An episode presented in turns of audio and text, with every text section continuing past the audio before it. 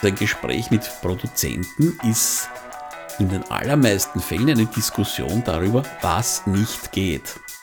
Heute zu Gast Horst Günther Fiedler. Mein Name ist Harry List und ihr hört Bruttofilmlands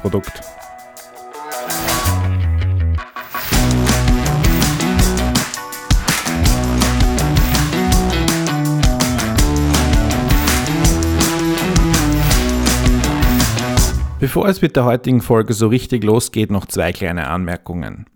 Erstens, ich habe bei der Aufnahme und in der Hitze des Gesprächs wieder etwas zu wenig auf den Pegel meiner eigenen Spur geachtet.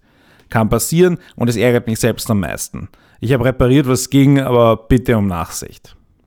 Zweitens, ihr werdet speziell im zweiten Teil unseres Gesprächs einige kontroverse Meinungen zum österreichischen Film, zur Filmförderung etc. hören.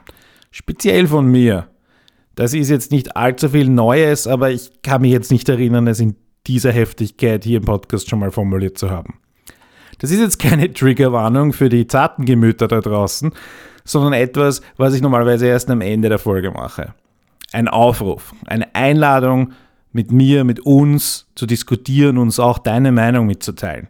Das ist ja jetzt keine komplett offene Plattform. Ich meine, ich bin Macher des Podcasts und der Seite, also, aber prinzipiell steht die, diese, diese Fläche allen zur Verfügung, die an einer ernsthaften, aufrechten und ehrlichen Diskussion interessiert sind und sich nicht einfach nur beschimpfen wollen.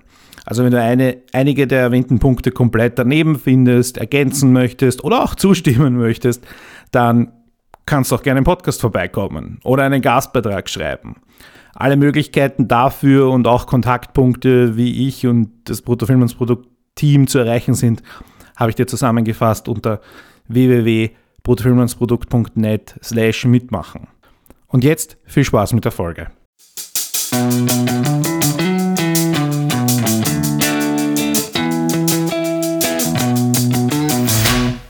Hallo Günther, schön, dass du da bist. Hallo lieber Harry, vielen Dank für die Einladung und grüß Gott an alle da draußen.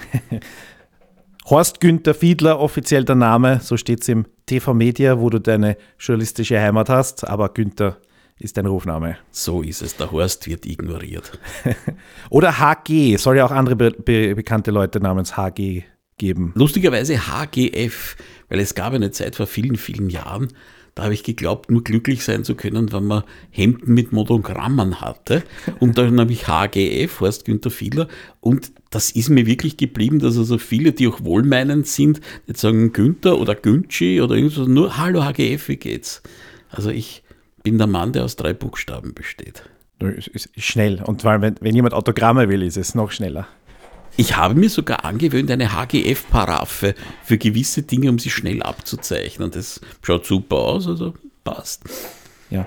Du bist äh, Medienjournalist im weiteren Sinne für TV Media daheim.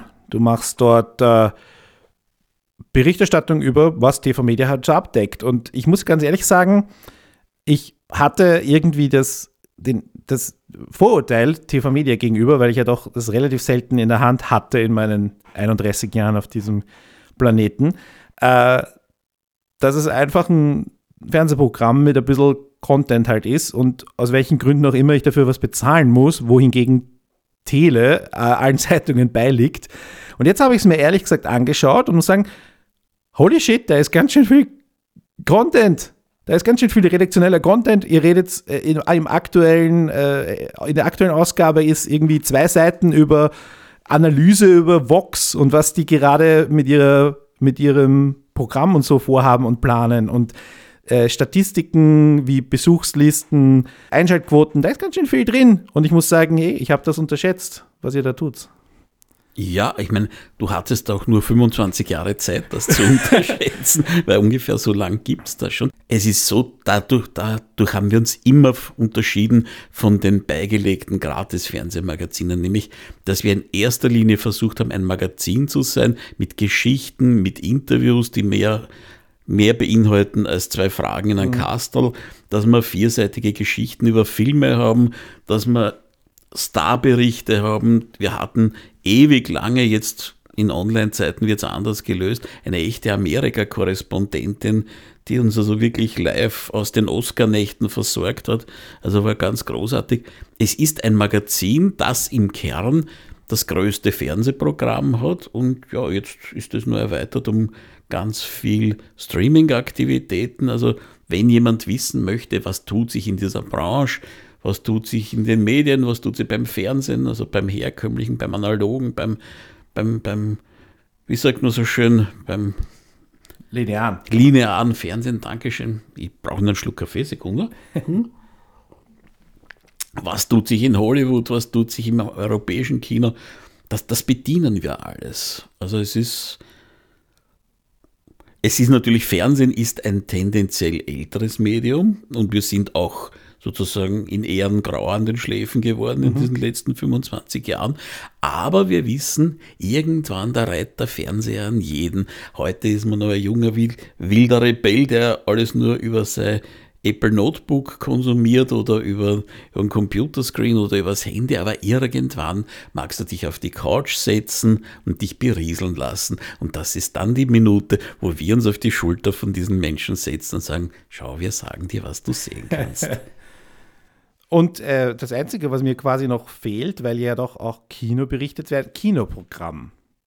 Weil ihr erscheint ja wöchentlich und ähm, ich könnte mir vorstellen, dass viele Leute äh, oder ich, ich, ich brauche es mir nicht vorstellen, ich weiß, dass zum Beispiel der Falter mit seinem riesigen Programmheft in der Mitte, dass sehr viele Leute da wegen ihrem Kinoprogramm reinschauen und was im Kino läuft, könnte man vielleicht noch ergänzen und dann hättet ihr wirklich alles im Angebot. Ich will die Kollegen vom Falter nicht kritisieren und ihnen dann nichts unterstellen.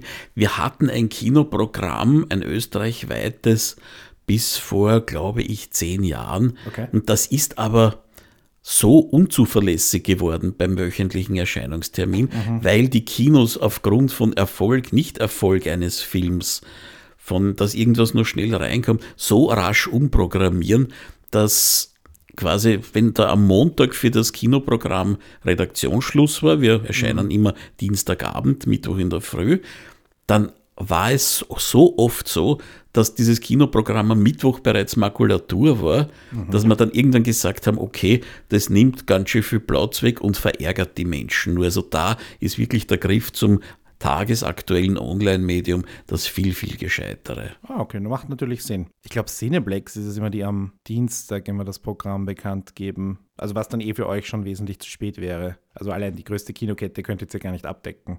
Na, ich benutze jetzt machen. Ausdrücke, die viele vielleicht nicht ja. mehr kennen, aber ich erinnere mich, wie da am Montagvormittag bis am Nachmittag aus dem Faxgerät, es gab so etwas, das hieß Faxgerät, Dutzende Seiten von den Kinos, die Programm die Programme rausgekommen sind so und mit tausend Korrekturen und am Nachmittag dann Korrektur vom Sonntag, äh, vom Vormittag, weil man das dann doch in einen kleineren Saal und daher nicht um 16 Uhr, sondern um 17.30 Uhr. Also es war einfach vom, vom Datenmanagement und von der Datenverlässlichkeit ein Trauerspiel und mhm. da haben sie alle nur mehr geärgert und darum haben wir es gelassen. Dafür, und ich nehme an, das ist auch noch keine zehn Jahre alt, habt ihr auch einen Streaming, eine Streaming-Übersicht. Und da habt ihr im Moment eine Seite für Netflix, eine Seite für Amazon Prime und eine halbe Seite für den auch eigentlich sehr, sehr jungen, ich glaube, den gibt es erst seit zwei Wochen oder so, Streamingdienst von Apple. Jetzt gibt es Disney Plus, ist gerade gestartet. HBO hat auch einen neuen gestartet, aber ich glaube, die äh, machen den nicht in Europa, sondern kooperieren da ja weiterhin mit Sky, was ihr halt weiterhin im normalen Fernsehprogramm habt. Aber natürlich hat auch Sky ein Streaming-Only-Angebot. Also werdet ihr das Streaming, die Streaming-Übersichten noch ausbauen, beziehungsweise gibt es auch ein neues Extra-Heft, glaube ich. Das gibt es und wenn alles so kommt, wie es kommen soll, wenn uns die Götter gnädig sind, dann wird das regelmäßig kommen als eigenes, als eigenes Periodikum, wo der ganze süße Streaming-Wahnsinn mit allem was Neues abgebildet sein wird und wo man in TV Media. Aber als Beilage oder als zum Extra kaufen? Es soll ein extra zu kaufendes mhm. Ding werden. Okay. Nicht, nicht, ganz, nicht so, einen, so einen schnellen Rhythmus wie TV Media, aber es kommt und soll kommen. Vielleicht ist es schon da. Also das ist genau heute der noch nicht richtige Punkt, darüber zu sprechen. Aber liebe Leute, da kommt was und es kommt was Großes und es kommt was Schönes. Okay. Und für Disney Plus oder so wird es wahrscheinlich noch eine halbe Seite dann geben. Da wird also dann jeder Platz finden. Das ist Aber ich meine jetzt im normalen Heft, hier im Hauptheft. Das ist variabel. Es, okay. es kommt ja auch immer darauf an, die Hefte sind ja nicht immer gleich dick, mhm. sondern es hängt ja zusammen mit Anzeigenbelegung und so weiter. Und man kann ja, das ist einer der, der Flexibilitätsschwächen eines gedruckten Magazins. Man kann ja nicht sagen, so wir machen eine Seite mehr oder zwei ja. Seiten, sondern Hefte werden in sogenannten Bögen gedruckt. Ja. Das heißt, man muss sie immer in, man kann sie nur in 8er oder 16er Schritten erweitern. Und genau. die ganze Welt spricht immer davon, dass das Erdöl so teuer geworden ist oder andere Rohstoffe.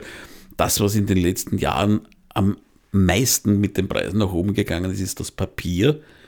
Also wenn irgendjemand vor zehn Jahren in Papieraktien investiert hat, der hat jetzt seinen Jet Richtung, mit Nase Richtung Karibik geparkt. Also, und das, das, ist, das ist das Schwierige für uns.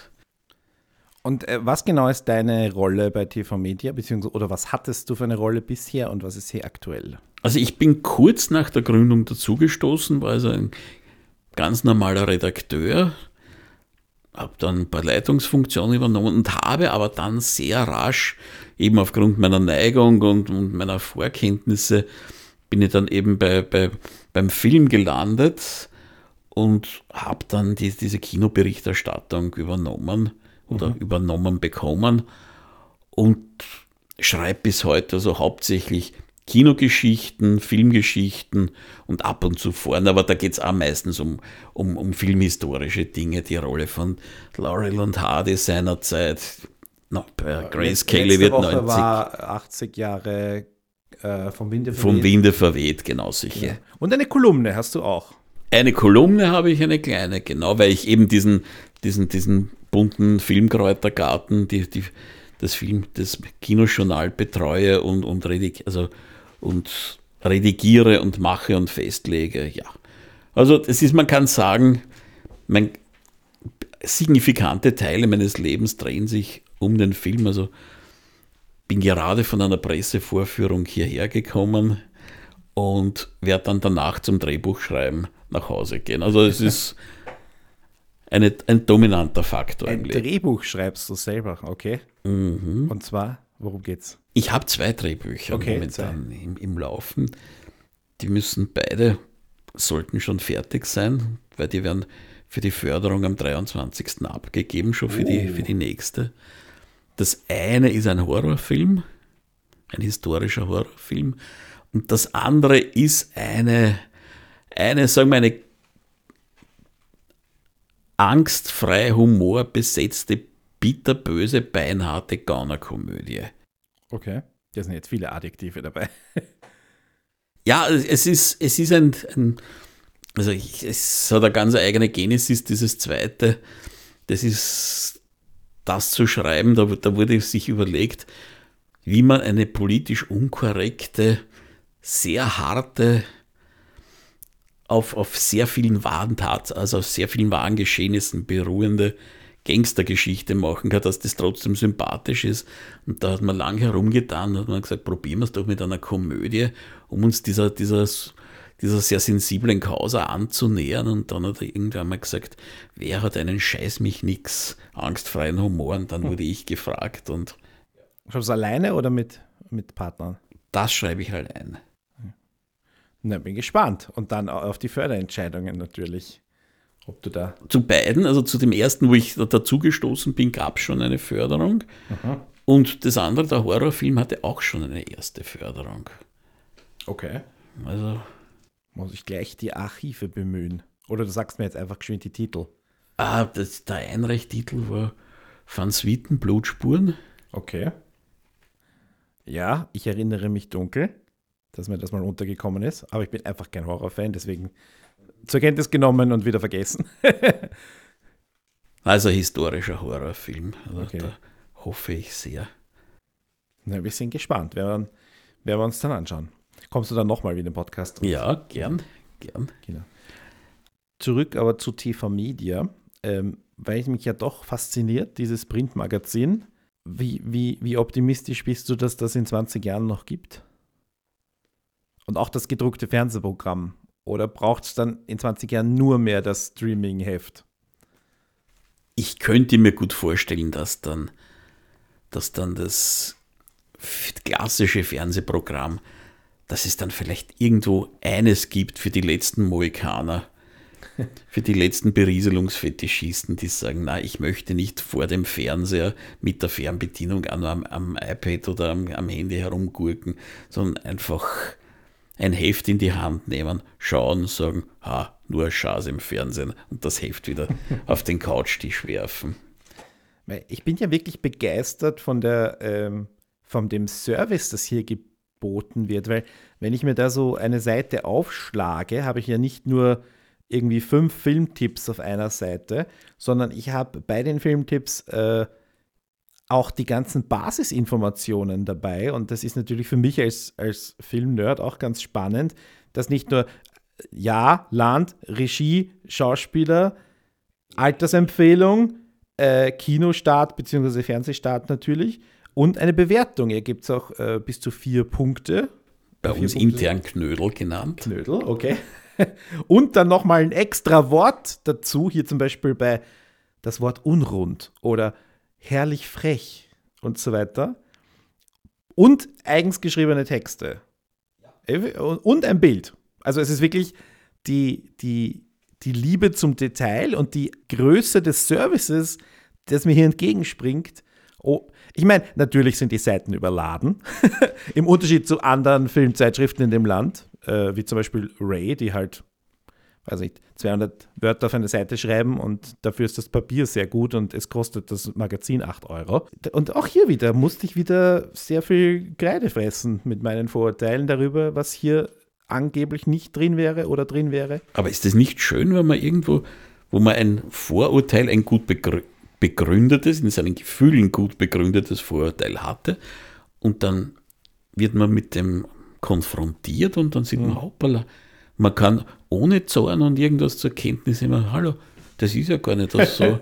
Absolut. Das Absolut. Ah, du hast aber noch ein zweites publizistisches Projekt, nämlich eine Fernsehsendung namens Spätvorstellung auf W24 Wiener Regionalsender.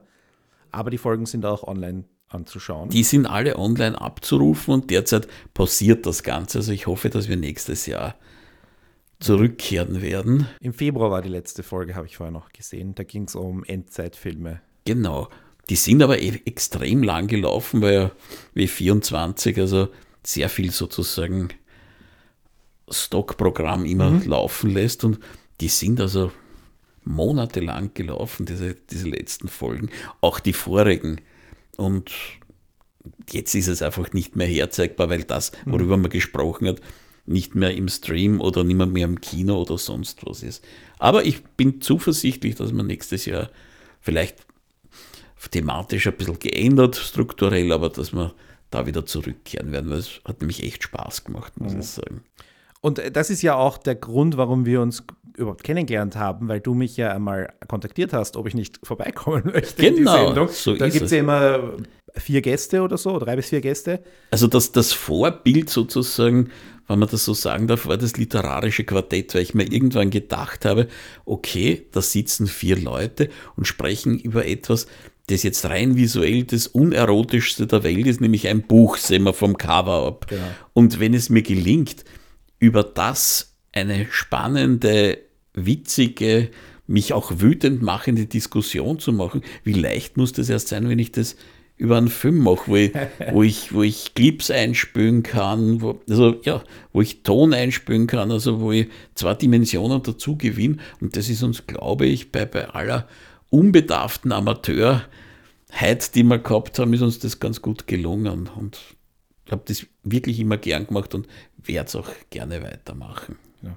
Und ich habe es leider nicht geschafft, einmal zu kommen, aber vielleicht dann eben in der nächsten Staffel. Das hoffe ich sehr. Also du bist hiermit herzlich eingeladen und nachdem du ja deinen Schwerpunkt immer beim österreichischen Film hast, das war mir auch immer sehr wichtig, dass ich sage, also es muss, also außer es gibt überhaupt keinen Neustart, mhm. zumindest eine Produktion aus Österreich unter den vier vorgestellten Filmen dabei sein. Ja. Und das haben wir beinhart durch. Ist aber eher sportliches Programm, vier Filme in, in einer Stunde zu besprechen, oder? Das ist großartig, ja. Ich hatte am Anfang immer Angst, aber dachte, bist du deppert, eine Stunde füllen, ja. Mhm. Also da werden nach einer Dreiviertelstunde schon auf die Uhr schauen und sagen, hu, wie kommen wir über die Runden? Das war aber so, dass wir immer Überzeit hatten. Also von zwei Minuten zu lang und da haben wir uns aber, da haben wir gesagt, hey, da hätten wir noch viel zu plaudern gehabt, bis zu wir hatten Sendungen, wo die, die Diskutanten dann bei abgeschalteten Kameras nur 20 Minuten sitzen geblieben sind und, und weiter diskutiert haben. Das ist natürlich das Beste, was einem passieren kann. Absolut.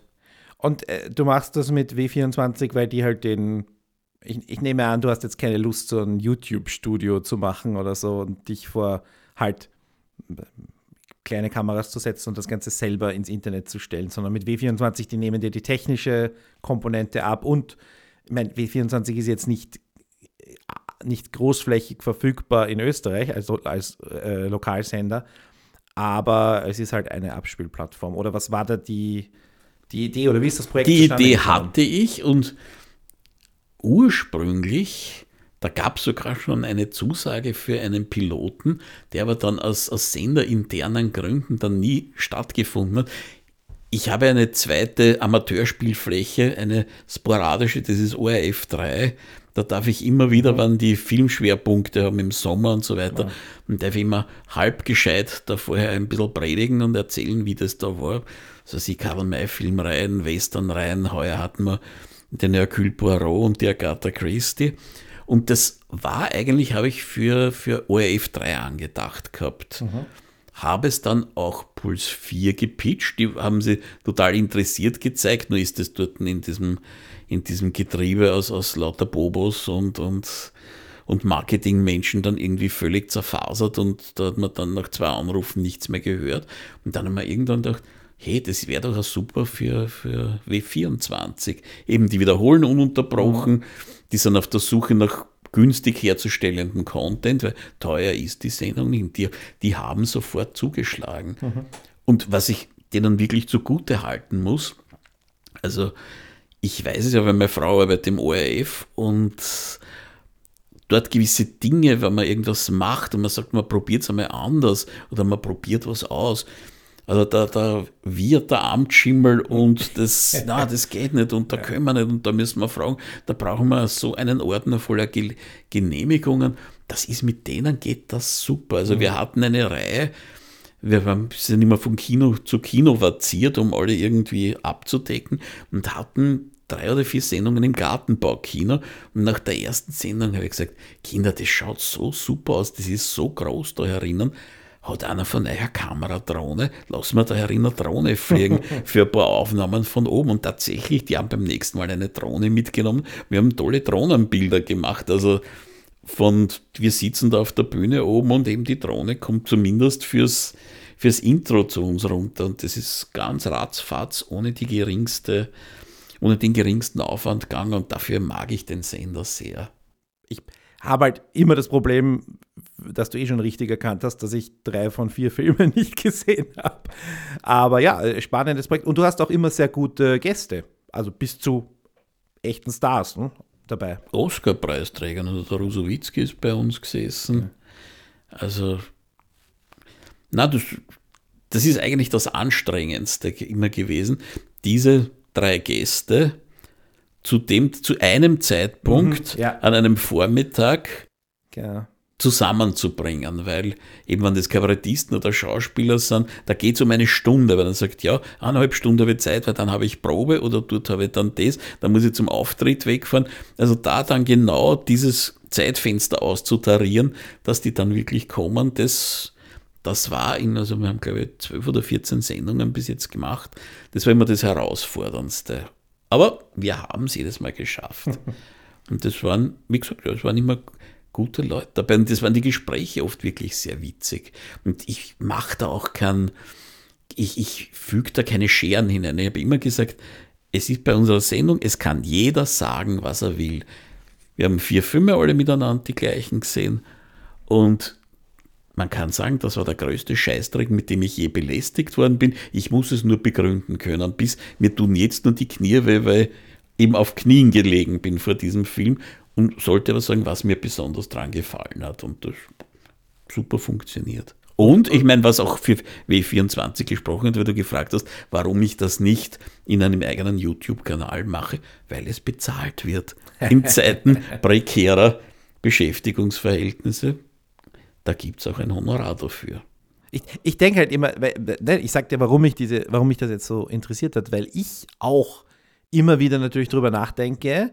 Ich mache den Podcast eigentlich nicht, weil ich finde, dass Podcast das optimale Medium ist, um über Film zu reden. Es ist ein sehr gutes Medium, aber YouTube wäre besser. Nur das Problem ist, der Aufwand ist so viel höher, speziell in meinem Fall oder in unserem Fall von Brutto Filmans Produkt, wo das Ganze eher eine Einzelkämpfersache ist ohne eine Infrastruktur dahinter. Deswegen, wenn du diese Möglichkeit hast, also einen Fernsehsender, die natürlich viel besser mit der Technik sind und die die Technik haben und so weiter, dann würde ich das auch sofort machen mit Handkuss. Aber ich bin da eben mehr so dieser Einzelkämpfer. Aber es ist immer wieder die Überlegung, machen wir was auf YouTube, machen wir den Podcast mit Video vielleicht dazu, äh, spielen wir den Trailer ein oder was auch immer. Also diese Überlegung ist immer da und es, ich, ich denke mir schon, dass es sich auch, also finanziell rentieren ist natürlich relativ.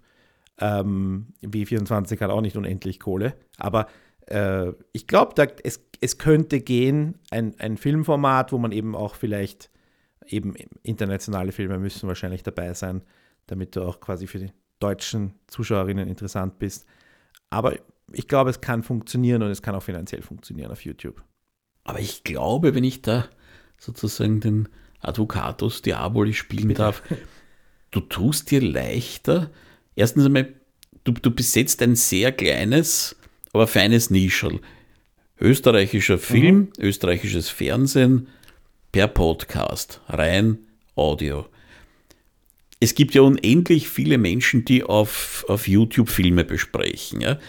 Und das Blöde ist, du begibst dich dann visuell und von allem auf selbe Niveau mhm. wie die, die du kritisierst. Wenn ich nur quasi über das spreche, ja, dann setze ich mich nicht dem aus, dass dann irgendwer vom, vom YouTube sitzt und sagt, ja, der ist ein bisschen angeschammelt, schaut er den einmal an, spottet da über die Bilder und was und schaut aus, als wie der Kuh aus dem Hintern gezogen. Also, das ist, ja, da, stimmt schon. da tust du dir eindeutig leicht und jetzt glaube ich, dass der nötige Professionalitätsgrad, um dem, was du da machst. Und es hätte ja wirklich nur Sinn, wenn du wirklich ebenso wie ihr das macht, das kompetent beurteilt, weil sonst seid ihr eine, eine, ein, ein verlängerter Arm der Marketingabteilung. Und oh, hallo ja. Leute, der neue Avenger-Film diese Woche gestartet, schauen wir uns den Trailer an und ah, da geht's zur Sache, Mann. Und was, denke ich mal, das ist, wer gibt mir die Lebenszeit zurück? Wenn ich da etwas erfahre, im, im Zuge des Ganzen. Was ist da beim, bei der Produktion passiert? Schaut's da mal eine Minute, wenn du dir den Film anschaust, da gibt es eine Szene, ich kann ja nicht alles herzeigen auf YouTube. Mhm. Ich bin ja auf das Material mhm. angewiesen, das die Verleihe zur Verfügung stellen. Das ist natürlich alles optimiert und super. Sagt, da gibt es eine Szene, ungefähr in der Mitte schaut's, da ist, da rennt im Hintergrund ein Nocker da durch oder ich weiß es nicht. Ja. Dann, du bist einfach freier, flexibler und, und viel weniger abhängig. Und, und du hast dafür weniger Konkurrenz, weil ganz ehrlich, also ich meine, da kennst du dich besser. Ich höre diesen Podcast sehr gerne im Auto vor allem, weil er eben halt die richtige Länge hat für die Strecken, die ich mhm. fahre und so weiter. Und das, was es da in Österreich sonst noch gibt, also spricht mich zumindest nicht rasend an. Ja, ich, ich habe tatsächlich einen guten Überblick über die österreichischen Filmpodcaster, die aber wirklich alle sehr unterschiedlich sind. Aber stimmt schon, es war eine bewusste Entscheidung, Nische zu bedienen. Ist auch eine gute Überleitung. Lass uns jetzt generell über den österreichischen Film reden. Du hast auch einen Gastbeitrag bei uns geschrieben. Also die Ausgangssituation war, dass das äh, absehbar ein ziemlich furchtbares Filmjahr werden würde. Jetzt ist das Filmjahr so gut wie zu Ende. Wir können jetzt schon eine Art Fazit ziehen. Und es wurde ein furchtbares Filmjahr, speziell bezogen auf die Besuche, die Kinobesuche. Ich möchte jetzt mit dir gerne ein bisschen Ursachenforschung betreiben oder mhm. einfach oder Spekulation zumindest. Was ist da los? Ist das Streaming das Problem? Ist das fehlende Kinoprogramm in TV Media das Problem? Was ist das Problem? dass in diesem Jahr 350.000 Leute einen österreichischen Film im Kino gesehen haben werden. So Sind schon 350.000? Ich äh, sage dir, wie ich auf diese Zahl komme. Aktuell stehen wir bei ungefähr 300.000. Ich habe jetzt noch Manaslu dazugerechnet, der letztes Jahr gestartet ist, aber zu dieser Filmsaison dazu zählt mit Wann ist der gestartet? Ende Dezember, oder? Ja, ja, 15. Dezember oder so. Dann kehrt er noch ins letzte Jahr. ich sage, wir können, ab, oder wir, scha wir schauen mal, was dieses Jahr noch kommt. Es gibt ja jetzt noch ein Erwin Wagenhofer-Doku. Immer gut für, also Erwin Wagenhofer-Dokus waren immer ziemlich gut. Das könnte noch mal für Nach einer sorgen. langen Konjunktivkette könnte da noch was. Und ein paar, ein paar äh, Spielfilme gibt es noch. Also da sage ich, da hätte ich jetzt auch noch mal 50.000 genommen. Aber selbst wenn der Erwin Wagenhofer wieder 100.000 macht und die anderen Filme absolut overperformen und wir am Schluss bei, sagen wir, 420, vielleicht 450 rauskommen, ist es immer noch das weit schlechteste Jahr seit Aufzeichnung. Na, es gab eines, wann war das? Anfang der 2000er Jahre. Da ja, war mal, sagen wir, glaube ich, und da waren aber auch nicht so viele Filme. Das war auch jetzt rein quantitativ von der, der Software, die in den Markt gekommen ist, ja. ein sehr kleines Jahr, aber die, die, die Tabelle sehr kurz. Und da haben zwar ein oder zwei Filme ganz gut performt, aber da waren wir bei 280.000 oder so. Also. Und da, da gab es aber, ja genau, da gab es noch so 15, 20 Filme, wenn überhaupt. Wir sind ja aktuell immer deutlich über 50 Filme, die pro Jahr starten. Das werden wir heuer aber nicht erreichen, glaube ich. Und ich, das, das muss ich ehrlich sagen, habe ich mir jetzt gar nicht angeschaut, wie viele Filme es sind. Aber ich habe mir die letzten zehn Jahre rausnotiert und die geringste Zahl ist aus 2011 mit 572.000. Also dieses Jahr wird definitiv mit 100 oder 150.000 weniger abschließen. Vielleicht sogar äh, oder 200.000 vielleicht sogar weniger abschließen. Es wird eine Zäsur werden, sicher. Und jetzt fragen wir uns, wie konnte das passieren? Und wer ist schuld? Wo beginnen wir? Versuchen wir, äh, gießen wir es einmal für uns in eine gewisse Struktur hinein. Machen wir es, arbeiten wir es Punkt für Punkt ab. Bitte. Beginnen wir mal, ja, zweifellos die Konkurrenzsituation. Streamingdienste schießen wie die Schwammeln aus dem Boden. Und was ergibt das? Also, möchte vorausschicken, alles das, was ich jetzt sage, ist also kein, kein akademisches, studiertes, durch empirische Forschung belegbares, sondern das sagt mir mein Bauch. Das ist mhm. sozusagen rein der Privatgelehrte Herr Fiedler, der das sagt. Wir leben in einer schweren Krise des Narrativs, um diesen so gern bemühten Ausdruck hier noch einmal zu bemühen. Was will ich damit sagen? Jeden Tag, und es werden jeden Tag mehr, versuchen Hunderte, wenn nicht Tausende Geschichten auf uns einzudringen. Werbespots, Plakate, also wo wir hinschauen, ja. jeder versucht dir eine Geschichte hineinzudrücken. Und wir Menschen sind süchtig nach Geschichten, deswegen funktioniert das auch noch immer. Aber das ist in den letzten Jahren einem, einer irren Abnutzung unterlegen. Also ich weiß nicht, wie es dir geht, wenn du, also ich habe gar nicht so viel, also ich habe ich hab Amazon und ich habe Netflix und an Klano und, und suche mir Dinge gern bei YouTube raus. Wenn mich etwas nicht in den ersten Minuten schon auf irgendeiner Ebene packt, dann lasse ich es. Also es ist, wir könnten dreimal mehr Geschichten schauen pro Tag, als wir Lebenszeit haben. So. Und die kommen aber, die, die kommen auf internationalem Niveau daher, die kommen mit großen Produktionsbudgets gemacht daher, die kommen mit Aufwand daher. Und mitten in dieser Flutwelle ist diese kleine Insel des österreichischen Films, der all das fehlt. Es fehlt ja der visuelle Impact, weil ganz ehrlich, ein bisschen Color Grading nach dem, nach dem Aufnehmen ist lieb, aber das ist mhm. so quasi der Staubzucker auf der Kirschen, auf dem Schlagoberskupf, auf der Torten. Also das, ist, das heißt, der österreichische Film hat einmal einen extremen Nachteil, da überall mithalten zu können. Weil man sagt, es geht um Production Values und es geht um Geschichten. Gut, da sind wir beim zweiten wieder bei der Geschichte ganz privat gelehrt, wann ist für dich eine Kinogeschichte eine Kinogeschichte? Du meinst eine Geschichte, die auch im Kino erzählt werden muss? Eine Oder? Geschichte, wo du sagst, für das zahlt es sich aus, dass ich mir anziehe, die Schlapfen in die Ecken mhm. kick, ja. mich in die U-Bahn setze, dort hinfahre, zweieinhalb Stunden meines Lebens hergebe, plus einen zweistelligen Eurobetrag und dann wieder heimfahre. Ein wichtiger Faktor für mich ist die Technik. Technik, die ich zu Hause nicht habe. Also es sollte Also das kathedrale gemeinsame Erlebnis ist. Nein, das gemeinsam, ich sitze auch gerne alleine im Kinosaal. Aber es geht ums tatsächlich um, die, um den Bombast, der definitiv auf der großen Leinwand äh, besser kommt. Auch Filme wie zum Beispiel, ähm, ich vergesse immer, wie der heißt, der Film, wo alle leise sein müssen, weil sonst kommen die Monster mit John Krasinski. Ja, ich weiß, was du meinst. Ja. Äh, so ein Film, der hat, der hat im Kino total gut funktioniert, funktioniert niemals am Fernseher. Er wird irgendwann mal ausgestrahlt werden, aber es ist sinnlos. Absoluter Kinofilm. Und das ist halt auch, ich habe auch ein paar andere Filme, wo ich mir dachte, hm, okay, Ton hat sich ausgezahlt, auch, auch ein richtig gutes äh, Surround-Design. Das ist für mich wichtig. Das Problem ist, da fehlt es ein bisschen in der Kommunikation, weil auch das könnt ihr nicht im TV-Media darstellen, dass dieser Film einen guten Ton hat. Geht ja nicht. Selten, ja. ja selten.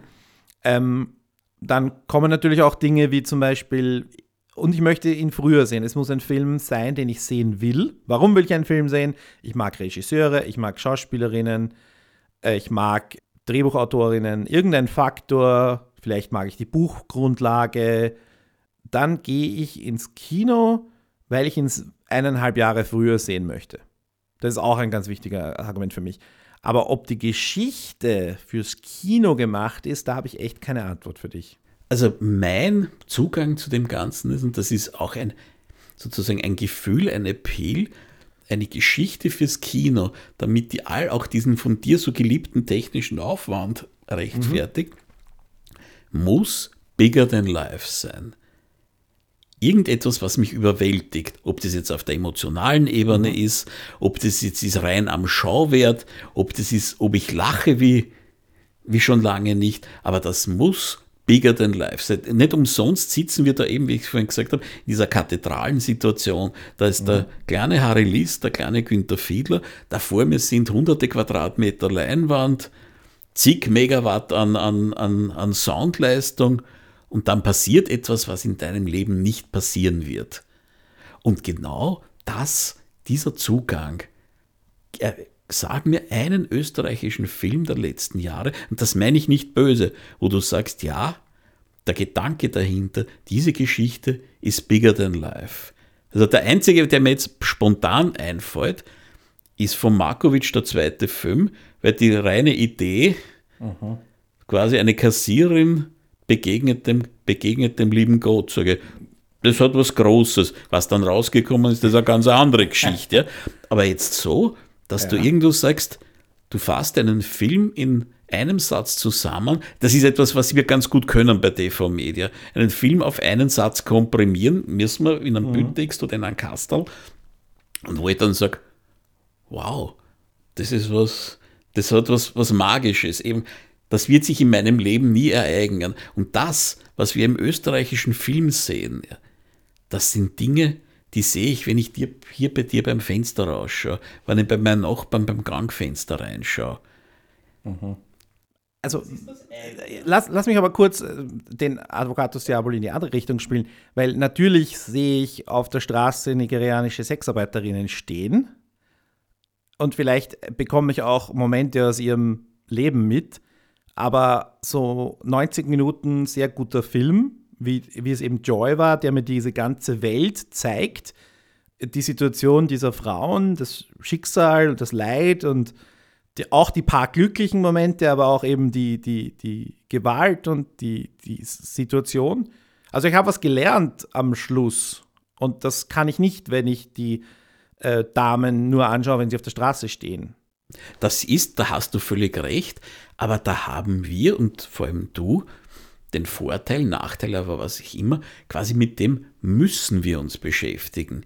Wenn du jetzt, sagen wir mal, in einer Spedition im 23. Bezirk arbeitest und dein Hobby besteht darin, dass du am Wochenende Modellflieger fliegen lässt oder mit deiner Freundin Salsa tanzen gehst, und ihr kommt zur Diskussion, und das ist aber, hat nichts mit Oberflächlichkeit mhm. oder so zu tun, und ihr steht dann im Kinofoyer Und er sagt dann, hm, was schauen wir uns denn heute an? Ah, schau mal, da geht es um ausgebeutete nigerianische Sexarbeiterinnen. Oder, uh, da rettet der Captain America vielleicht das ganze Universum. Während in 99 von 100 Fällen mhm. werden die Leute sagen, was du was, das ist zwar Dings, aber das interessiert mich nicht wirklich. Auch wenn die Geschichte dann dahinter erstaunlich gut ist, wenn das super gespielt ist, wenn man sagt, man ist viel mehr bewegt, als man es sich erwartet hätte. Ja am Ende gewinnt der Captain America. Das heißt nicht, dass alles Captain America sein muss, aber und wir machen halt nur solche Filme.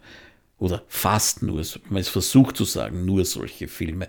Aber das Leben der nigerianischen Sexarbeiterin ist kleiner als mein Leben, ist kleiner als dein Leben. Da brauche ich nicht irgendwie besonders feingeschissen sein. Mhm. Und damit ist es fürs Kino als Ausnahme in der Gaußschen Verteilungskurve, ja? ja.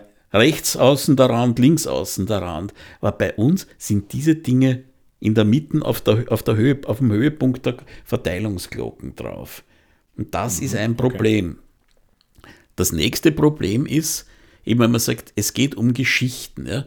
Ich habe jetzt unlängst, zufälligerweise bin ich wieder hineingestolpert, weil ich was gebraucht habe. Fred Cinnamon, 12 Uhr mittags. Mhm. Ein Klassiker, schwarz-weiß, 4 zu 3, in Kulissen gedreht. Man steht da und sagt, wow, super, Gary Cooper super, Grace Kelly super. Und warum ist das so?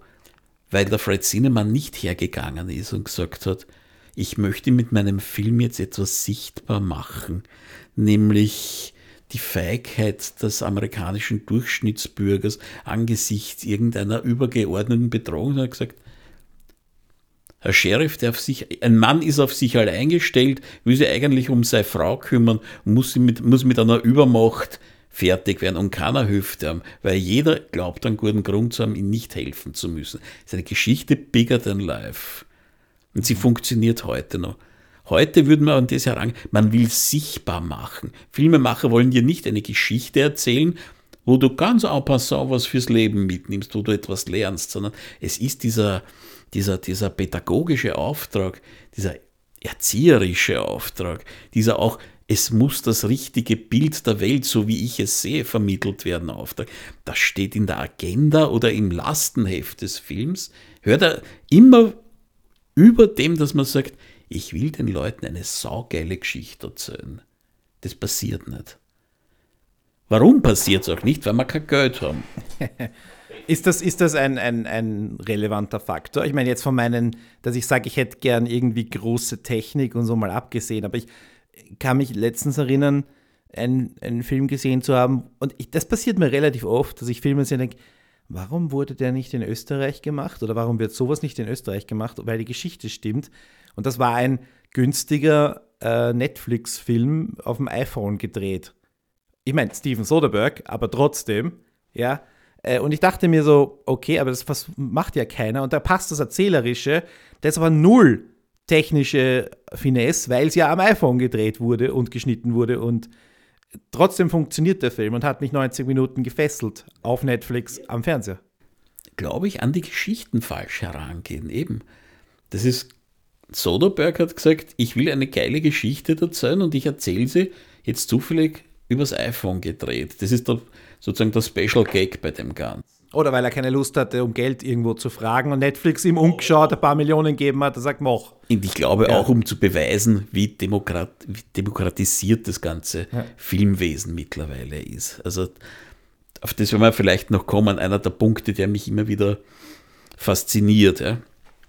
Nämlich, wir haben zu wenig Geld im internationalen Vergleich. Ich meine, unser ganzes Jahresbudget für unsere 30, 40 Filme entsprechen einer, Mittel, einer Hollywood-Mittelgewichtsproduktion, mhm. ist klar, immer mehr sozusagen äh, hungrige, auf den Teller schlagende Mitesser versuchen, an diesen Fördergeldern mitzunaschen. Es gibt den politischen Auftrag an die Förderer, ihr sollt nicht die Kunst fördern, ihr sollt schon auch die, die, Kunst und die Kultur fördern, aber bitte füttert uns die Branche durch. Mhm. Das bedeutet, dass halt so unglaublich viele Projekte da sind, die ehrenwert sind und alles und wo man sich denkt, ja, die haben sich den Arsch aufgerissen, aber wo du dich fragst, du schaust dir die, die Synopsen an, eben, was ihr oft macht, und sagt, bitte, wer soll sich das anschauen, außer die, die es machen und die Mama von dem, der es macht. Und die Trotteln, die österreichische Filmpodcasts machen, ja. Ja, naja. Ja. Und das, das ist zu so einer, so einer seltsamen Dynamik geworden. Jetzt hast du die Produzenten, die natürlich auf Nummer sicher auch gehen müssen, damit aber nicht, dass sie den Film ganz toll verkaufen, sondern dass sie die Förderungen bekommen, weil damit ist ja ihr Geschäft gemacht. Und die wollen nicht viel Geld ausgeben. Also ein Gespräch mit Produzenten ist in den allermeisten Fällen eine Diskussion darüber, was nicht geht. Nicht so quasi, die und die Idee haben dass man sagt, ja, wie machen wir das, wie könnte man das umsetzen, dass sich das ausgeht, sondern wenn wir das machen wollen, dann müssen wir, aber das muss weg, das muss weg, das geht auf gar keinen Fall, der kann nicht mitspielen, weil der ist Style. Verstehst du, ja. was ich meine? Also wir, wir haben sozusagen eine Diskussion nicht der Möglichkeiten, sondern eine Diskussion der, der, der Reduktion und der, der Ausschließungen. So, da haben wir das. Und das alles hat in den letzten Jahren einen, einen, dem österreichischen Film, der zwar immer wieder als Wunder und im Ausland bejubelt und sowas, was sie dargestellt wird, das hat ihm ein Image gegeben, wo die Leute nach und nach, und vor allem die jungen Leute, und die sind notwendig, dass das Kino von unten her brummt, dass die sagen, ja, Alter, bevor ich mir einen österreichischen Film anschaue, da schieße ich mir ein rostiges Gurkel ins Knie. Aber, und da, da gibt es ja ganz dass es aber funktionieren könnte auf der Ebene. Ich weiß nicht, ob du dir angeschaut hast, äh, die, die Besucherzahlen von der deutschen Komödie, wie weiß die perfekte Lüge oder so, nach diesem französischen Theaterstück. Die da 200 äh, Mal verfilmt wurde in jedem Land. Genau, ja. ja, ja. 220.000 Besucher nach zwei Wochen. Also, das heißt, so quasi das, das Europäische, das Hausgemacht, das Deutsche, ja, in dem Moment, wo die Geschichte irgendwo die Menschen irgendwo erwischt, die Prämisse oder auch nur das Wissen, ja, da haben die Italiener schon drüber gelacht. Und das im Trailer auch nur irgendwie zu, zu, zu spürbar wird, dann rennen die Leute hin. Stichwort Trailer. Aber ist Wann, das larger than life, wenn sieben Leute um einen Tisch sitzen und sich ihre Handynachrichten vorlesen? Also da fehlt jetzt dein Argument Stimmt, aus der Spur. Das, das fehlt ein bisschen, wird aber da, glaube ich, durch den Cast wettgemacht wieder ein bisschen. Also Cast kann ein mhm. bisschen was wettmachen. Also kleine Geschichten mit großen Namen funktionieren manchmal besser als große Geschichten mit kleinen Namen. Aber mhm. was, was haben wir noch? Was, ist, was, was steckt da noch dahinter, dass es, dass es so schlecht Ja, Trailer. Wann hast du das letzte Mal einen österreichischen Filmtrailer gesehen, wo du nachher gesagt hast, geil? Naja, also ist bei mir ein bisschen schwierig, weil ich natürlich einfach die, meistens die Filme einfach anschaue, weil ich sie ja eh anschaue. Und ich schaue mir meistens die Trailer erst nachher an.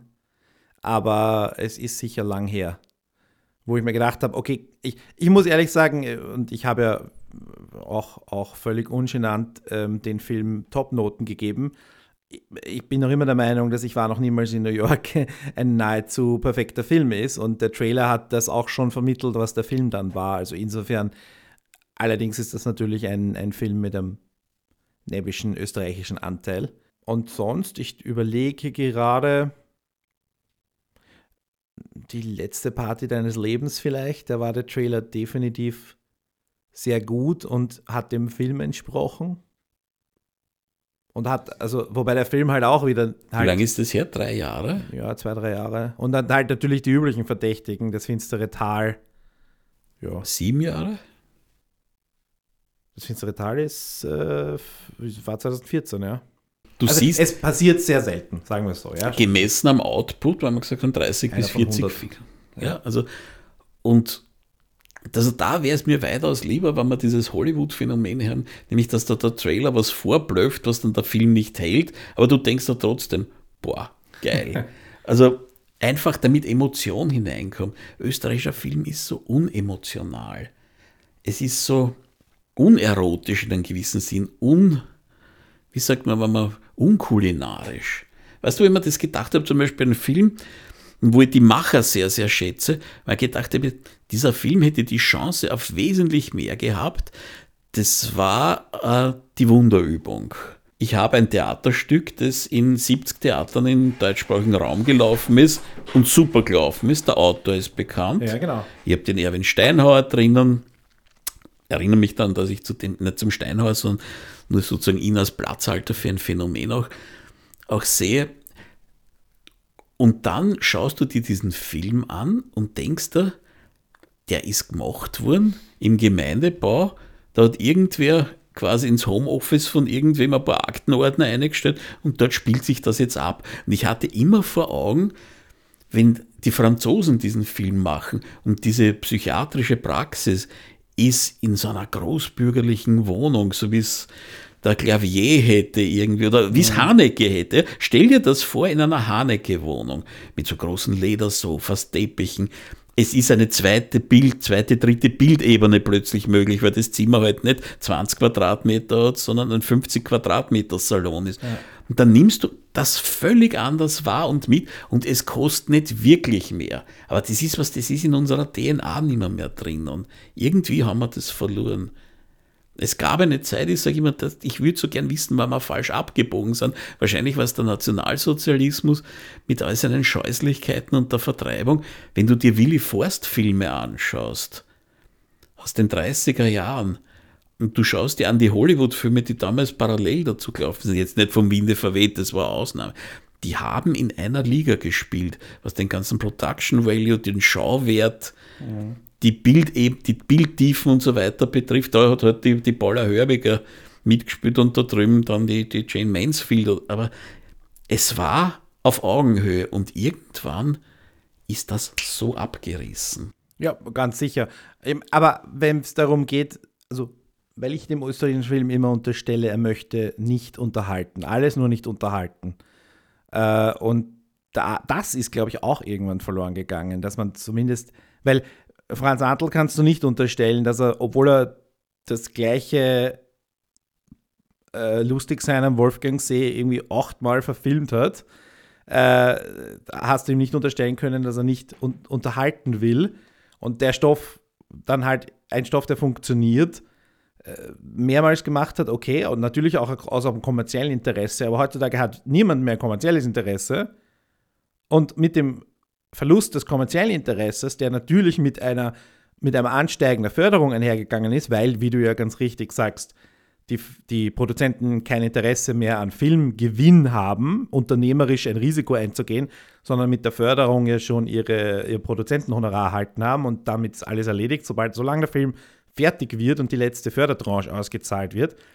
Mit, dem, mit diesem Verlust des, des Geldmachen-Willens ist dann auch die Lust an der Unterhaltung verloren gegangen, weil die Unterhaltung natürlich ein massiver, massiver Geldbringer ist, weil die Leute für Unterhaltung gerne Geld ausgeben. So würde ich das sagen. Und der letzte Produzent, der unterhalten wollte und gut Geld verdient hat, ist Kali Spieß. Ja, und, aber das ist ja eine Katze, die sich in den Schwaf beißt, weil Wer sitzt denn grosso modo in den Fördergremien? Das sind die Menschen aus jenem Bereich, mhm. wo es also eben um nicht unterhalten, das muss ernsthaft sein, wir wollen sichtbar machen, wir wollen mahnen, wir wollen was weiß ich.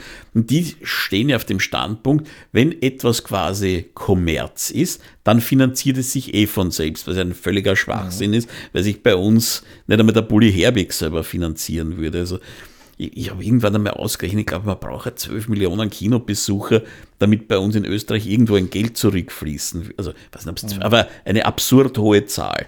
Das heißt also, egal was ich mache, ob ich Unterhaltung, Mainstream oder Betroffenheitskino mache, die, die merkantilen Aussichten sind überall gleich drüber. Aber es hat eben diese Partie, die aus, dieser, aus der aus der dunklen Ecke kommt, aus der dunkelgrauen Ecke, hat die Deutungshoheit im Filmbusiness in Österreich, eben weil die in den Gremien sitzen und so weiter.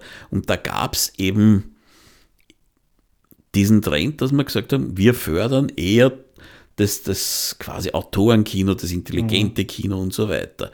Was tun aber dann natürlich Produzenten, die aufs Geld angewiesen sind, na, dann schauen wir doch, dass wir Projekte einbringen, die diesen Fördergremien gefallen. Es wird ja es, ich weiß nicht, ob es jetzt auch noch so ist, aber ich weiß, es gab Zeiten, da hat man sich wirklich gefragt, die Produzenten, nicht was wollen die Leute sehen, was könnte ein Erfolg werden, sondern was bringen wir bei der Förderung durch. Es ist sicher immer noch so, also da bin ich ganz überzeugt davon. Nein, es gibt einen kleinen Paradigmenwechsel, weil das weiß ich erst bei der Förderung und das ist höchst erfreulich, weil die sagen, nein, wir sind für dieses Steuergeld verantwortlich und wir müssen mhm. schauen, dass zumindest, dass das in einem akzeptablen Rahmen ist, dass der Steuerzahler quasi sein, das, was er an Steuern einzahlt, als Unterhaltung zurückbekommt. Ob er es dann annimmt oder nicht, ist eine andere Frage.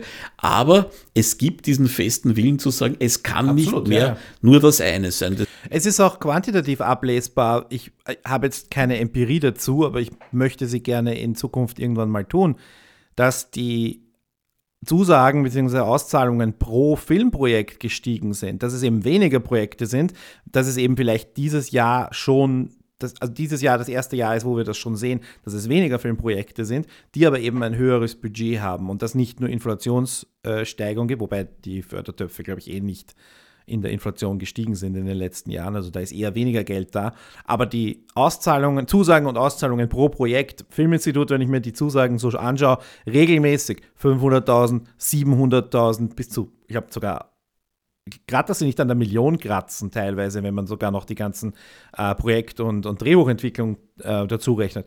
Und das nur an einer einzigen Stelle und das Österreichische Filminstitut hat ja nur was 12, 13, 14 Millionen. Also es ist ja, wenn, wenn, das, wenn die das dann ausgeben für 14 Filme, dann ist das ja schon ein Paradigmenwechsel, ja, der auch quantitativ ablesbar ist.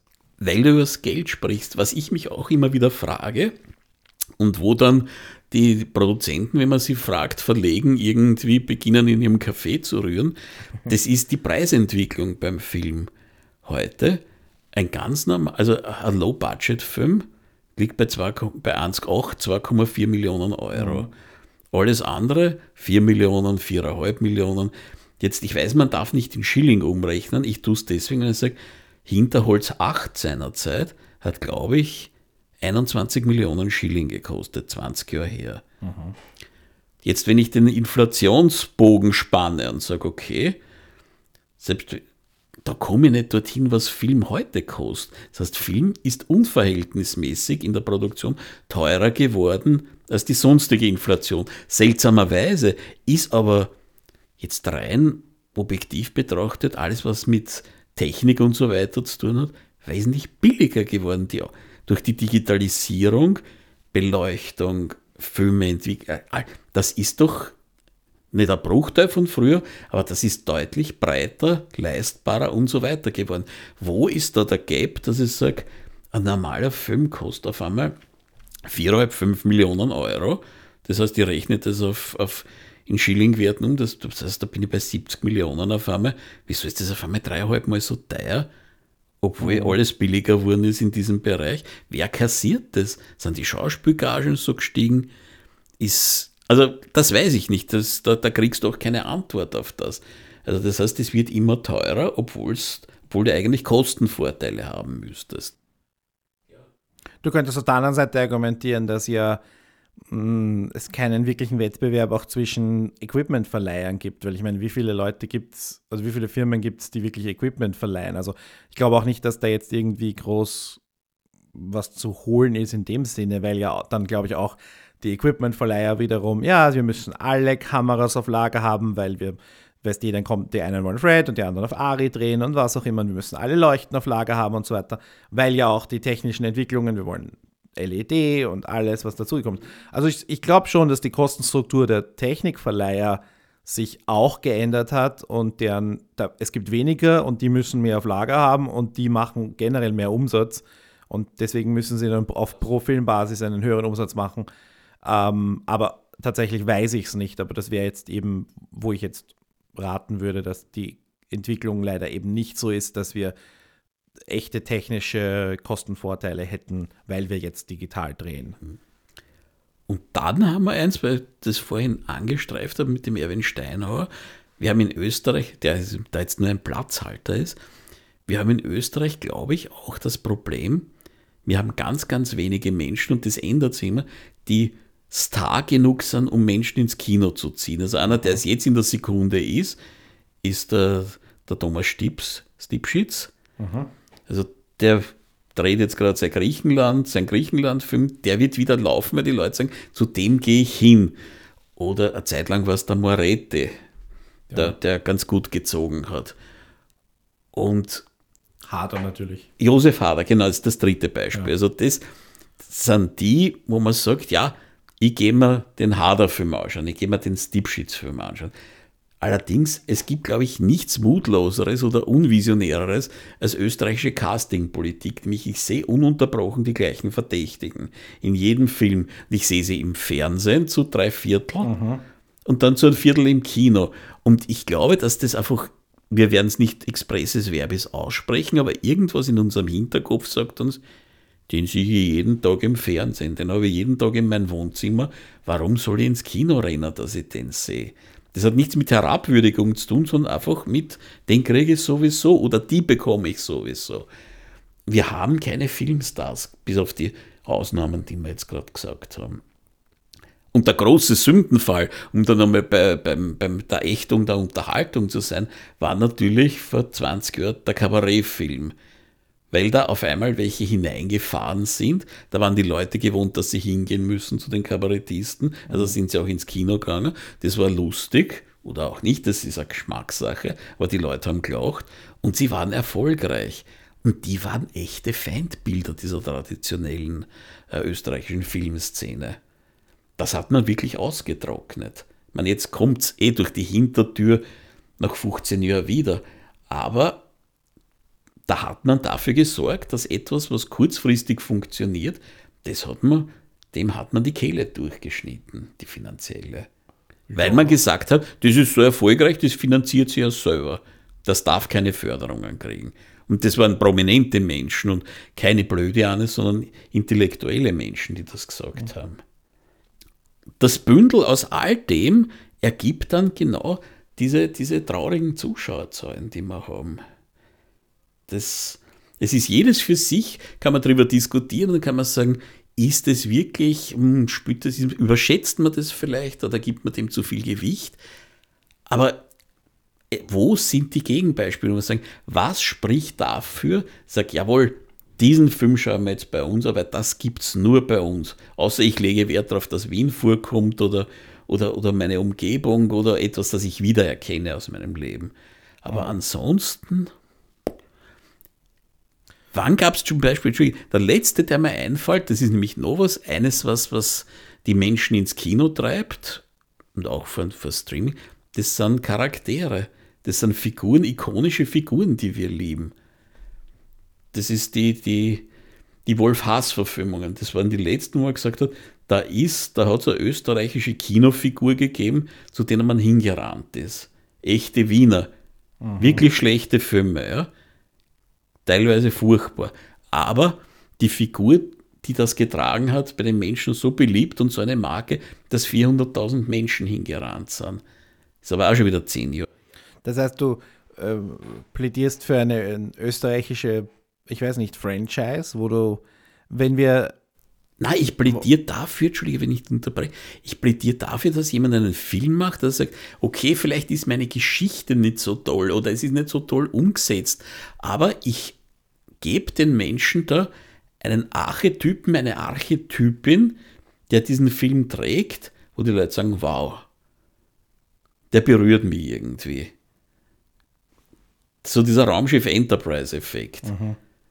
Da also das war für mich immer Raumschiff Enterprise im Fernsehen, die Poppendeckelkulissen und, und alles eigentlich im Grund auch nach damaligen Maßstäben eher auf der cheesy-Seite zu Hause. Ja. Aber du wolltest einfach nur diese unglaubliche Figur des Mr. Spock interagieren sehen mit der etwas schwächeren, aber genauso guten Figur vom Captain Kirk und als Abrundung dazu in Dr. McCoy. Und das hat genügt um dich durch hunderte Folgen zu tragen. Mhm. Und das, wo gab es in den, wenn du so einen Trail, stell, stell dir vor, so Gedankenexperiment, so eine große Preisverleihung, der österreichische Film der letzten 100 Jahre und, oder der letzten 30 Jahre, ja. welche Figur würde dir da einfallen, wo du sagst, da ist, der hat irgendwas gemacht, irgendwas gesagt, was in den Sprachgebrauch übergangen, da bleibt da echt nur übrig. Also jetzt, wenn ich so auf die Schnelle nachdenke, Herbert Kritschall, Hinterholz 8, der mit der Schaufel auf sein Mazda hier und mhm. sagt, Made in Japan, destroyed in Sulz im Wienerwald.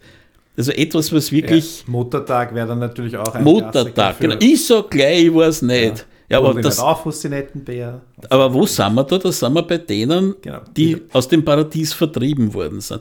In den letzten Jahren, als, also ich kann mich, das ist jetzt keine Herabwürdigung des Films, ich kann mich an keine einzige Zeile aus Die Fälscher erinnern. Ich, was, was waren unsere großen? Mhm.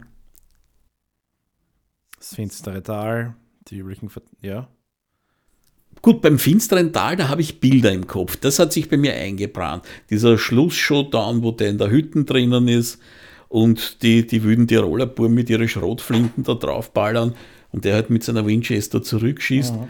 Das Ganze so im, im Packing-Bar, Zeitlupe mit, das, das hatte was. Also das sind die Bilder übrig. Ich glaube, und ich, ich würde ja auch, äh, um, um, um den Bogen zu einem anderen österreichischen Film zu schlagen, auch hier würde ich auf das Fernsehen zurückgreifen. Ich glaube, äh, der ORF, so, so viel man in Schelten mag und so viel dort falsch rennt, aber der ORF hat nicht nur in den 70ern mit echte Wiener oder ein echter Wiener geht nicht unter, sondern auch jetzt noch, also ich finde ja äh, Angelika Schnell, ja, ich meine, ich weiß jetzt nicht, ob sie so zitatwürdig ist, aber der Charakter, ist doch genau das. Kaiser Möhlenblos, ein bisschen älter, aber noch nicht so alt, innerhalb dieser, der letzten 30 Jahre. Das, ähm, ich glaube, sie stehen auch, ein bisschen. Auch sogar äh, sowas wie Medicopter oder so, wo natürlich das ein reines Unterhaltungsprodukt ist und halt mit RTL, dem, dem großen bösen äh, Privatsender Deutschen, co-produziert. Das, und, und dann gab es eben wiederum sehr, sehr viel Qualität. Und allein was jetzt in den nächsten äh, Monaten im ORF zu sehen sein wird, wo, wo sie es auch wieder probieren und auch jetzt so langsam so in, in kleinen Spurenelementen auch der Privatsender ähm, ein bisschen was an, an fiktionalen Content produzieren.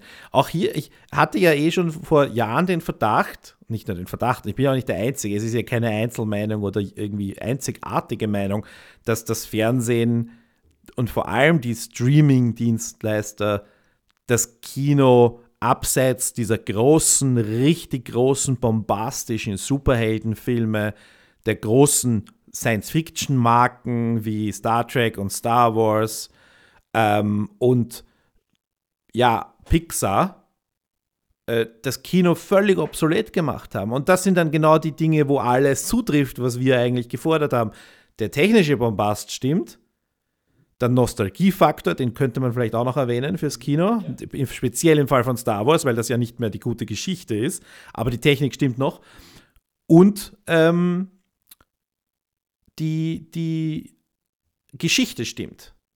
Speziell bei Pixar, wo du einfach das beste Storytelling wahrscheinlich aller Zeiten hast in einer Firma, das dort stattfindet. Von über Ab, über, ey, wurscht, ich brauche gar nicht aufzählen. Einfach grandioses Storytelling, natürlich mit viel Geld dahinter und so ein 90-minütiges Frozen oder so kostet halt 180 Millionen oder sowas. Also das können wir hier nicht stemmen. Ist schon klar, alles okay. Aber das, ist, das sind die ganz großen Geschichten. Und das sind die ganz großen Geschichten, wo deine Generation, meine Generation und meine Nichten mit, mit zehn Jahren äh, gehe ich mit denen auch hin. Und das schauen alle. Und die, und die kratzen dann auch noch an der Million. Ice Age, irgendein Ice Age letztens habe ich äh, zur Kenntnis genommen, steht bei 800.000 Besuchen. Das sind die Filme, die in, in Österreich. Äh, und, und, und letztens habe ich auch mir überlegt, wenn wir über die Relevanz des österreichischen Filmredens, äh, Film reden wollen, mehr Leute haben diese schiere Aladdin-Neuverfilmung gesehen als österreichischen Film. Als alle österreichischen Filme zusammen. Also bis jetzt halt. Ich glaube, inzwischen ist der österreichische Film ein bisschen vorne. Und dann denk, muss man halt auch über nachdenken, geht es darum, den Menschen. Es haben also, zweimal so viele Menschen Joker gesehen. Ja, ja, Wie? die Zahlen von Joker kenne ich gar nicht. Aber ich, Aladdin war ja so für mich, weil das Über ist. 600.000. Ein schlechtes Remake noch Ja. dazu, ja. Ja, aber Also es ist, gut, da könnt ihr jetzt sagen, siehst das ist bigger than life, wir haben ein paar Star, aber Mhm. es ist, wir, wir, wir bedienen ja auch viele Genres nicht mehr. Das ist, Horror zum Beispiel ist immer nur so Ausnahmeerscheinung und dann ist sie ganz subtil und Dings, Mhm. also anstatt dass ich sage, sowas wie, ah, wie hat der Kassen, der rein schwarze Horrorfilm, Get Out, Mhm. super, glaube ich, 4 Millionen Dollar kostet. Das heißt, der ist innerhalb unserer Möglichkeiten. Absolut. Aber an das denkt niemand, dass man das macht, sondern ja, es muss dezent, subtil sein. Man hat es ja gewiss probiert, wird das heißen Blutgletscher und so sagen, so ein Creature-Feature und so weiter. Aber und manche sind ja mit, mit Horror berühmt worden, Zombie-Filme, der, der, hat der Kassen, Rambok, Marvin Green. Marvin Ja. Crane, ja. Aber das wird dann nicht mehr weitergemacht. Das ist dann Na, der hat der Blutgletscher dann gemacht. ja, und, aber seitdem, seitdem weiß ich, läuft dort nichts mehr. Eben, da haben wir sich die Finger verbrennt, da lassen wir es jetzt und das tun wir. Komödie, ja, wenn das an, an einem Namen hängt, den man verkaufen kann. Eben Stipschitz, Josef Hader. Aber dass ich sage, wer hindert uns daran, etwas zu machen, wie so banal das klingt, Bad Moms? Ja. Diesen Film kannst du eins zu eins in, eine, in die, in die Großfeldsiedlung skalieren, wenn es notwendig ist. Was hindert uns daran, einen Film zu machen wie Hangover? Das kannst du eins zu eins zu uns skalieren. Aber das mit dem jetzt eben mittlerweile mehr, aber da trauen wir sie nicht zu. Weil Und selbst auch wenn ich jetzt schon wieder die Produzenten aufschreien höre, die du vorher erwähnt hast, mit was alles nicht geht, äh, wenn, wenn die, da fehlt es dann halt, und das ist ein, ein für mich ganz zentraler Kritikpunkt, diese Filmunternehmen sind keine Unternehmer. Weil mit dem, was alles nicht geht, wissen sie, was kann ich mit dem Förderbudget machen. That's it. Und am besten noch weniger, damit ein bisschen mehr vom Produzentenhonorar überbleibt, weil das ja quasi die, meine, Überschreitungsreserve und sowas ist eh auch immer dabei. Aber bei sowas wie Hangover und Bad Moms müsste man ja dann vielleicht kreativ sein oder vielleicht ein paar tausend, paar zehntausend Euro irgendwie eine Art Risiko eingehen. Und das ist dann der Moment, wo sie dann spätestens sagen, nö, machen wir nicht. Machen wir lieber die sicheren, dunklen Filme in irgendwelchen migrantischen Hinterwohnungen, wo wir uns nicht aus der Wohnung rausbewegen müssen. Oder machen wir diese Einzimmer-Theaterverfilmungen. Bestenfalls noch irgendeinen Problemfilm.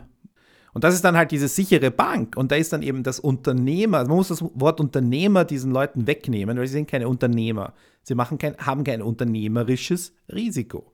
ja, aber sie Sie- haben das Sie zahlen auch nichts außer 5% oder sowas vom Film. Wenn Ja, überhaupt. wenn überhaupt. Ich meine, die Kapitaldecken der Firmen sind ja. Das, der Eigenkapitalanteil ist so wie beim Donald Duck. Also das, da ist nichts da. Und es gibt ja, ich meine, ich werde jetzt keinen Namen nennen, aber es gibt ja genug wirklich höchst renommierte Filmproduktionen, wo jeder drüber redet, wann die Jahre gängen, weil die einfach so viel Verbindlichkeiten haben. Und da kommt dann halt wieder ins Spiel nicht? Der, der politische Auftrag, das muss am Leben erhalten werden, was auch schön ist, was super ist. Aber es sind so viele andere, es sind so viele andere Prioritäten oder man hat den Eindruck von außen, dass die Prioritäten anders sind, dass man sich bei manchen Sachen wirklich in der Entstehung weniger darum kümmert, was für geile Geschichte erzähle ich, als dass ich sage, ist diese Produktion gendergerecht? Sind da genug Frauen in maßgeblichen Positionen? Was jetzt, was jetzt irgendwie von mir wahrscheinlich nach einem, einem, einem Revanchefall klingt, aber wo ich sage, Na, ich finde ich, ich find bei dieser Diskussion, das eine hat mit dem anderen so gut wie gar nichts zu tun. Weil Frauen sind weder die schlechteren Regisseurinnen, noch die schlechteren äh, äh, Editorinnen, noch die schlechteren Kamerafrauen, noch die schlechteren Geschichtenerzähler und Drehbuchautoren. Also, dass, dass es da einfach ein gewisses Ungleichheit gibt und dass es eine gewisse Burschenklick gibt, die das Ganze irgendwie unter sich aufteilen möchte, ist ja auch kein Geheimnis und keine Überraschung. Also das halte ich für zwei relativ isolierte Sachen. Es gab allerdings schon Entscheidungen, wo man gesagt hat, na, das wird jetzt einmal nicht gefördert, weil uns das nicht ausgewogen genug ist. Also, ja. das ist halt das Problem, wo wir, wir beide, und ich führe ja auch äh, viel mehr Gespräche, die ich halt immer sage, komm, komm im Podcast und na, na, traue ich mich nicht. Ähm, und ich werde jetzt auch keine, auch keine Namen nennen, aber wir wissen das auf der informellen Ebene. Und ich kann sich auch, man kann das sich auch denken, wenn man das, die Förderentscheidungen und, und auch die Berichterstattung etwas verfolgt. Ähm, wobei ich glaube, dass es eben nicht viele Leute gibt, die sich so intensiv beschäftigen wie wir. Man kann sich das denken, aber es ist einfach nicht offiziell da und deswegen ist es halt Mutmaßung. Wir können annehmen, dass es so ist. Und wie gesagt, es gibt diesen begrenzten Topf und es gibt einen Verteilungskampf. Und natürlich gibt es auch einen ideologische Deutungshoheit und die heißt halt jetzt, Leute, reißt euch zusammen. So wie es die letzten Jahrzehnte gelaufen ist, äh, kann es nicht mehr laufen. Ja, wir haben jetzt die, äh, keine Ahnung, Besetzungscouch ist jetzt hoffentlich schon äh, Geschichte. Und jetzt kümmern wir uns um auch statistische Ungerechtigkeiten, die auftreten. Hinter der Kamera, vor der Kamera. Ähm, und ist okay. Finde ich okay. Ähm, sollte aber tatsächlich immer noch im Vordergrund stehen, ist das Ganze ein guter Film oder ein schlechter Film.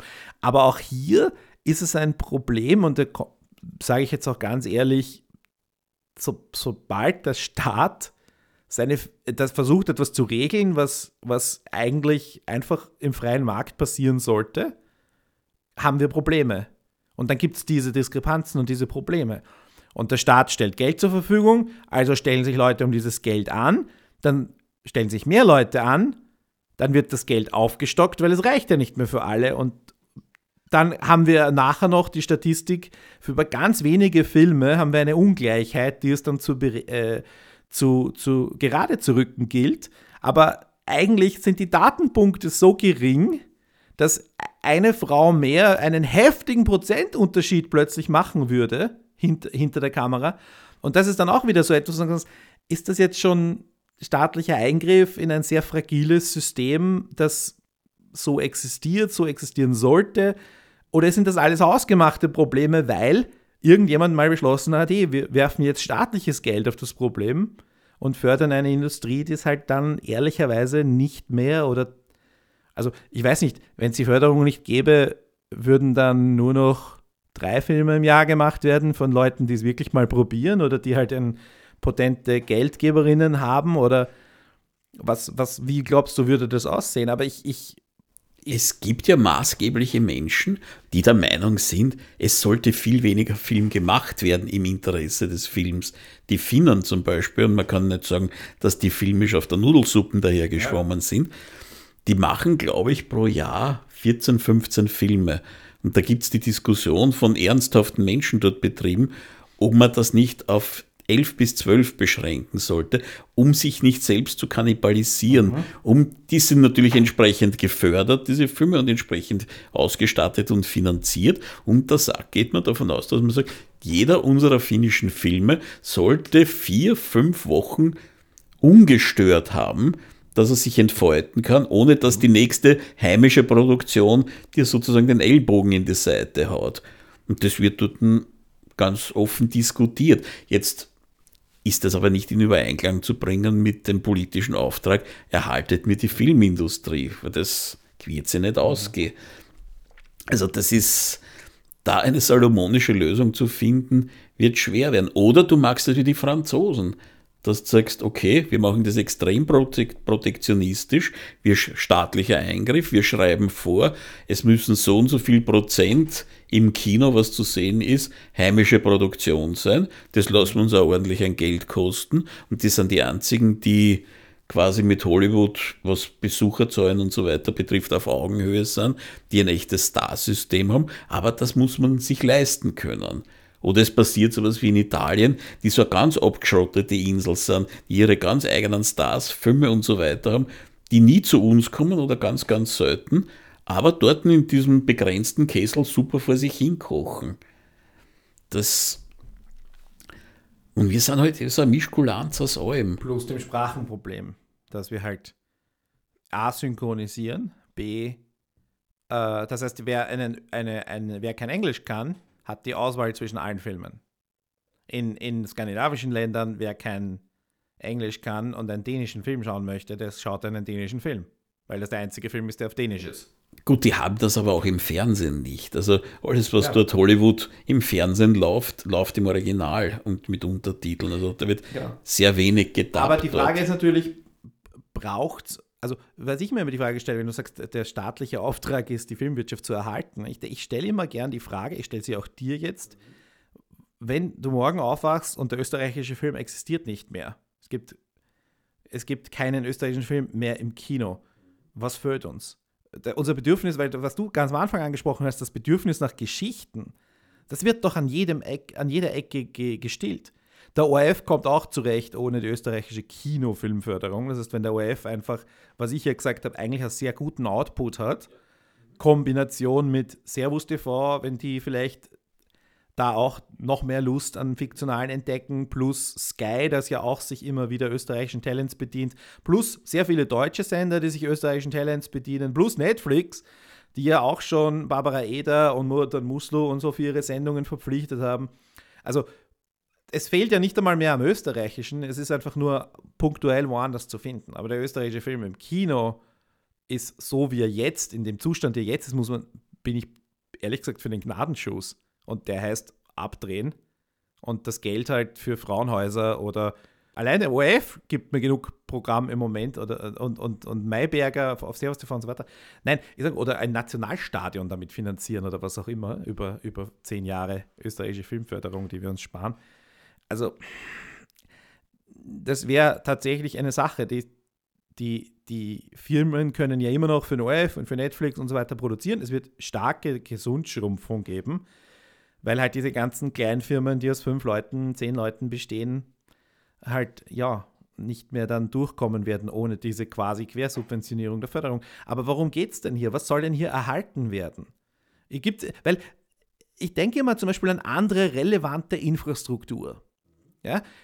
Zum Beispiel, ich, ich glaube, der ORF in einer seiner Töchter hat den offiziellen Auftrag, eine gewisse Sendeinfrastruktur zu erhalten für Katastrophenfälle, für Notfälle. Das ist im Auftrag, des, dafür kriegt er auch Geld. Ich weiß nicht, ob das über die Gebühren finanziert wird oder wie auch immer. Aber das ist ein Auftrag, ein System, das kein Mensch braucht, zu erhalten für den schlimmsten aller Fälle, die eintreten können. Ja? Und das verstehe ich. Aber in welche Kulturtechnik ist Filme machen, die nicht, die, die, die verloren gehen würde, wenn wir keine österreichischen Kinofilme mehr hätten? Da hast du im Prinzip völlig recht.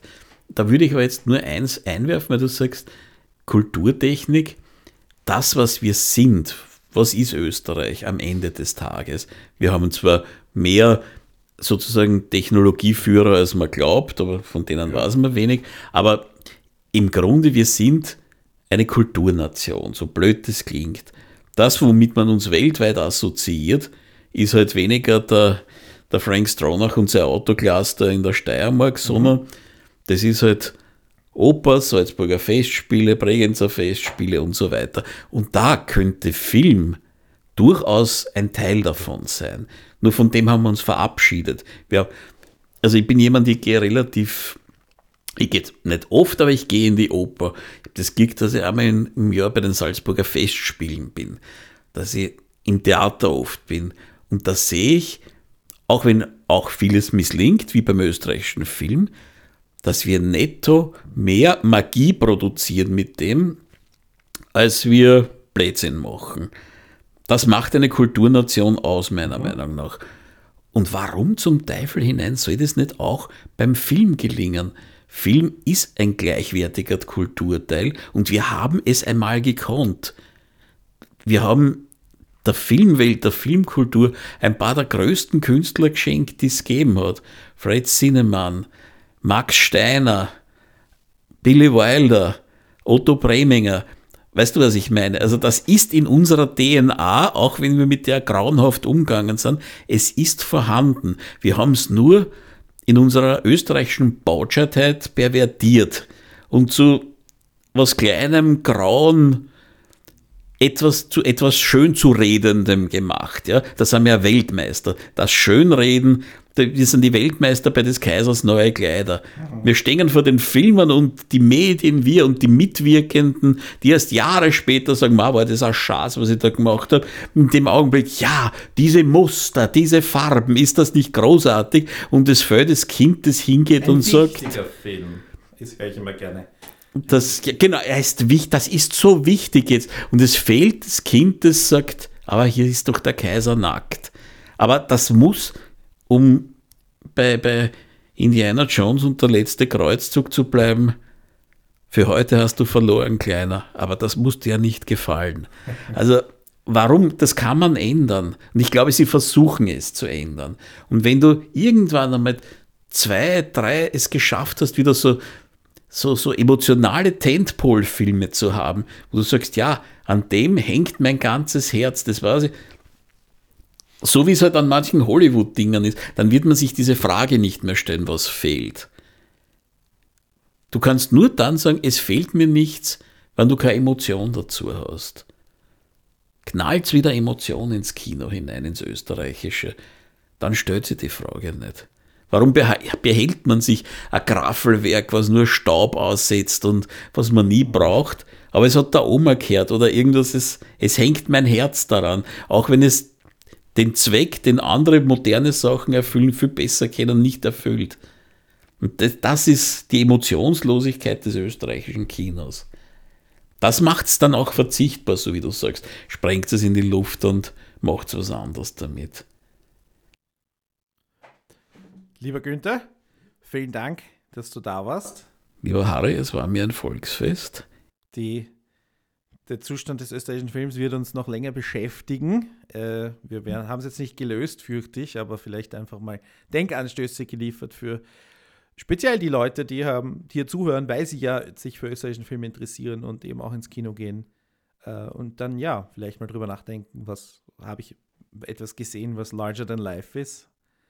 Oder ja, halt den nächsten Problemfilm, wo alle, wie du in deinem Gastbeitrag so genau gesagt hast, äh, was fürs Leben lernen. Naja, äh, vielen Dank fürs Zuhören. Äh, wir freuen uns über Kommentare, Einwände, Widerspruch, Ergänzungen, Zustimmung, Heiratsanträge, was auch immer. Brotfilm Produkt hat eine Facebook-Seite. Ich bin auf Twitter. Du bist, bist du auch auf Twitter? Du bist auch auf Twitter. Verlinke ich. TV Media abonnieren. Es ist eben mehr als eine Programmzeitschrift. Und äh, Spätvorstellung, äh, wir werden es dann auf jeden Fall posten, wenn es weitergeht mit der nächsten Staffel. Du sagst 2020, voraussichtlich auf W24, aber die alten Folgen sind ja noch da. Lieber Günther, vielen, vielen Dank noch einmal. Es war ein sehr lehrreiches Gespräch, ein sehr langes, sehr lehrreiches Gespräch. Ich sage danke und liebe Leute, geht's ins Kino.